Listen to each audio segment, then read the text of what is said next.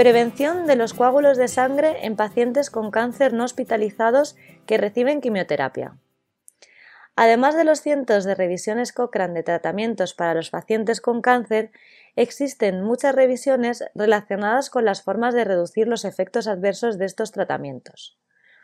En diciembre de 2020 se publicó la tercera actualización de una de estas revisiones que analiza los efectos de los medicamentos para prevenir la tromboembolia venosa en pacientes que reciben quimioterapia. En este podcast se habla sobre sus hallazgos.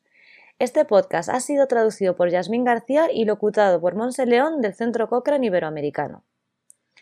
La tromboembolia venosa a menudo complica el curso clínico de los pacientes con cáncer que reciben quimioterapia. Los eventos incluyen trombosis venosa profunda o embolia pulmonar y están asociados con una alta morbilidad, lo que a menudo provoca que el paciente permanezca en el hospital y aumente su riesgo de trombosis recurrente o de complicaciones hemorrágicas después de la administración de la anticoagulación para tratar la tromboembolia. A lo anterior se suma que los eventos tromboembólicos venosos a menudo provocan el aplazamiento del tratamiento oncológico del paciente, retrasando el ciclo de quimioterapia, lo que puede tener un impacto negativo en la morbilidad y la supervivencia, así como en la calidad de vida. El uso generalizado de medicamentos preventivos, llamado tromboprofilaxis primaria, puede ayudar a prevenir los eventos tromboembólicos venosos, pero los efectos beneficiosos se deben sopesar con los efectos perjudiciales potenciales de las complicaciones hemorrágicas. Por lo tanto, esta revisión Cochrane actualizada evalúa la eficacia y la seguridad de la tromboprofilaxis primaria para la tromboembolia venosa en pacientes ambulatorios con cáncer que reciben quimioterapia. Se incluyeron los ensayos aleatorizados que compararon la tromboprofilaxis primaria con placebo, ninguna tromboprofilaxis o una intervención de control activo. En la actualización actual se agregaron seis ensayos aleatorizados, lo que eleva el número total de estudios a 32.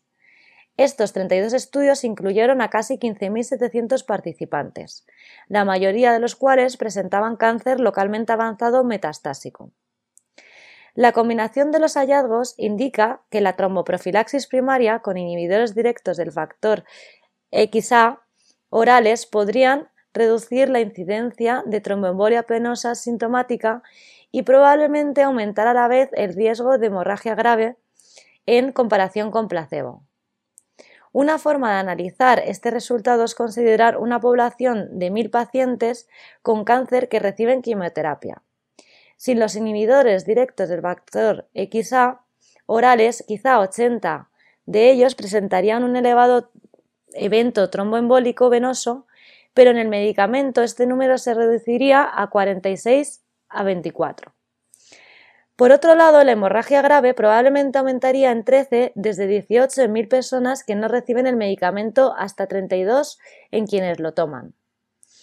En el caso de otro de los medicamentos profilácticos, la parina de bajo peso molecular, la evidencia mostró que una disminución en los eventos tromboembólicos venosos sintomáticos en comparación con ningún tratamiento o placebo, pero un aumento en el riesgo de hemorragia grave, Aquí las cifras sobre 1.000 pacientes equivaldrían a un promedio de 27 eventos tromboembólicos venosos sintomáticos menos a costa de 7 hemorragias graves más.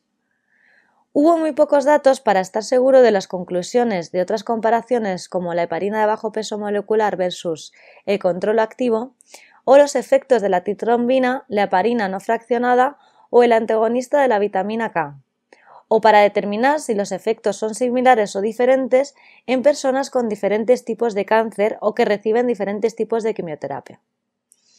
En conclusión, se espera que esta última actualización de la revisión no solo ayude a los elaboradores de guías, sino también a los pacientes con cáncer que reciben quimioterapia y a sus cuidadores, a la hora de decidir si tomar u ofrecer tromboprofilaxis. Si desea leer la versión completa de esta actualización, incluidos los resultados de todas las comparaciones, puede encontrarla en la biblioteca cochrane.com a través de una búsqueda simple de prevención de la tromboembolia venosa por quimioterapia.